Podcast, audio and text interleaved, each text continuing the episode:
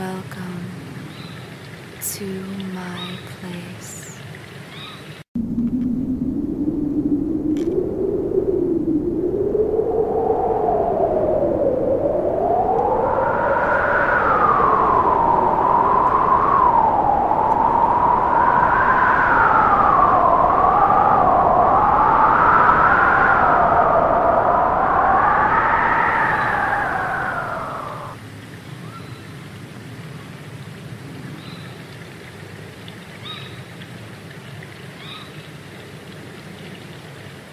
Willkommen Hexenschwestern bei Brigitte von Jahreskreisfeste.de. Alte Sagen aus Russland.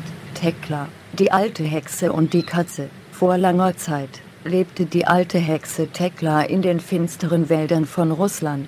Sie mochte die Einsamkeit und sie hasste es, gestört zu werden. Tekla war eine alte, meist griesgrämige, zottelige Hexe, die keinen Besuch und vor allem nichts lieber als sich selbst mochte. Sie hatte sich ein kleines Häuschen aus den Materialien gebaut, die sie den finsteren Wäldern von Russland gefunden hatte. Tekla fand auch einige Dinge, die sie gebrauchen konnte. Schalen und Becher, Kleidung und sogar einen Feuerstein. Auf den war Tekla ganz besonders stolz, so machte sie nun jeden Abend ein Feuer mit ihrem Feuerstein und lauschte dem Knacken und Knistern von verbrennendem Holz, Dabei probierte sie ab und an Hexensprüche aus, um nicht aus der Übung zu kommen. Tekla war eine Hexe der alten Art. Sie hatte das Hexen damals von ihrer Mutter gelernt und ihre Mutter wiederum hatte es von ihrer Mutter gelernt und so weiter. Es gab kein Hexenbuch, aus dem man die Hexensprüche ablesen konnte. Nein, man musste alle Sprüche auswendig lernen und sich merken.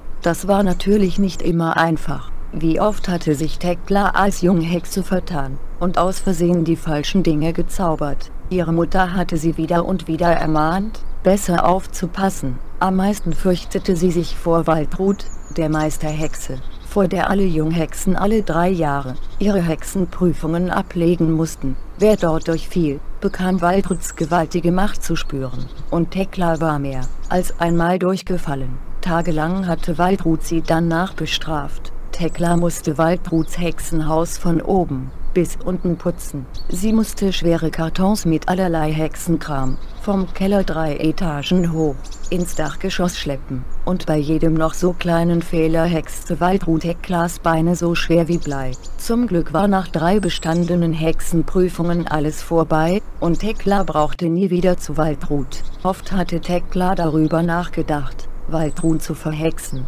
doch das hatte sie sich dann doch nicht getraut. Zu groß war ihre Furcht vor Waldruts Rache. Abends, wenn sie an ihrem Feuer saß, dachte Tekla das eine oder andere Mal an damals und malte sich in ihren Gedanken fiese Strafen und Flüche für Waldbrut aus. Eines Tages sammelte Tekla gerade Feuerholz, als sie ein seltsames Geräusch hörte. Es klang wie ein leises Winseln. Woher kam das Geräusch nur? Und wer verursachte es? Tekla schaute sich um doch sie konnte niemanden erblicken. Als sie das Winseln zum zweiten Mal hörte, ging sie langsam in die Richtung des Holunderstrauches, dessen Beeren sie schon oft gepflückt hatte.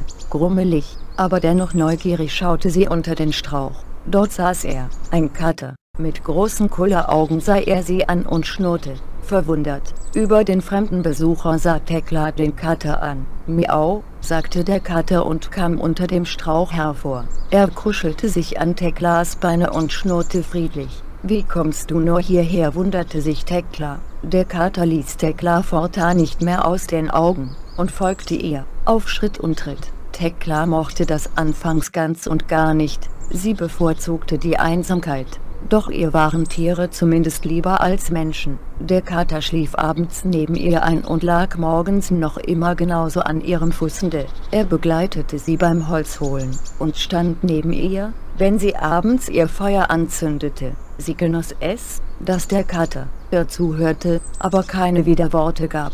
Sie erzählte ihm von damals, von den Hexenprüfungen, von ihrem furchtbar großen Hass auf die Meisterhexe Waldrut und von den drei verhexten Menschen, die sich in den finsteren Wald von Russland verirrt hatten und die sie verhext hatte. Der Kater saß immer schnurrend neben ihr und hörte sich geduldig alles an. Einige Wochen vergingen, und es wurde Herbst. Langsam aber sicher wurden die Abende kürzer und kühler. Immer früher musste Tekla abends ihr Feuer entfachen, damit es sie wärmte. Eines Tages hatte die alte Hexe fürchterliche Rückenschmerzen und konnte sich kaum bewegen. Sie fluchte den ganzen Tag und wurde immer unfreundlicher. Der Kater merkte ihren Unmut, konnte aber nichts dagegen tun. Griesgrämig stand die Hexe auf, um Feuerholz für den Abend zu sammeln.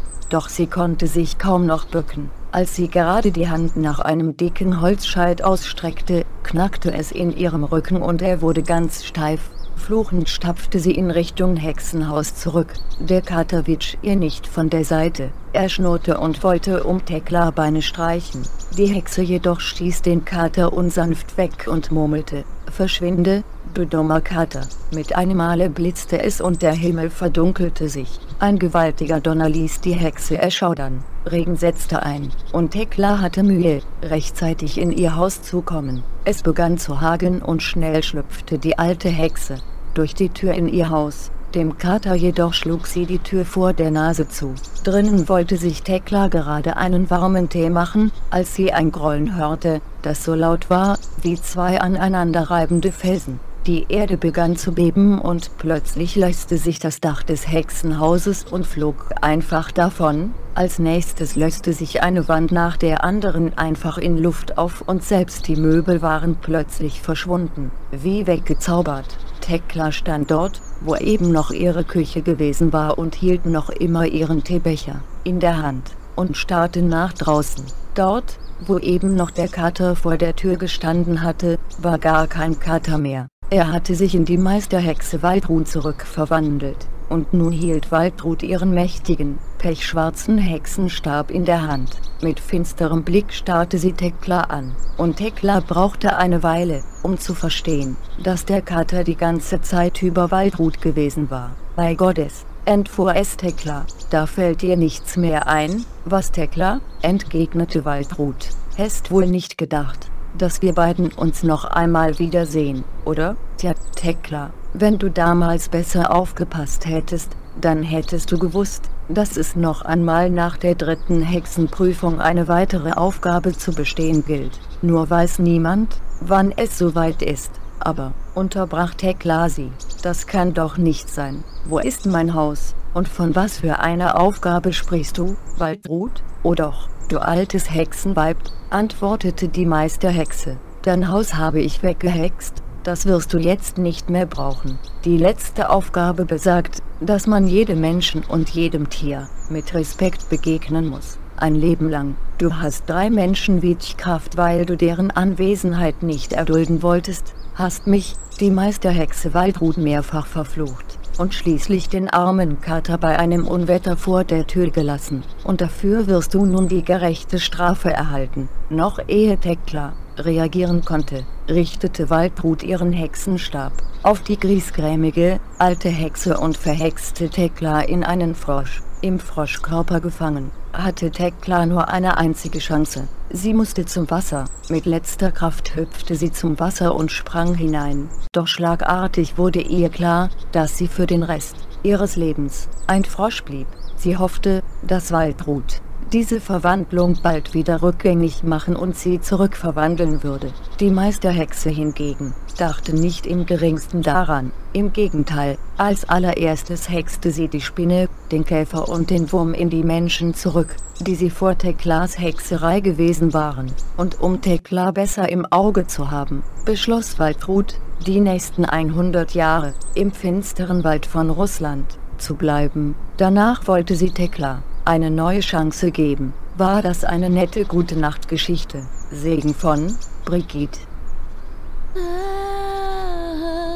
remember me. Ah, remember me.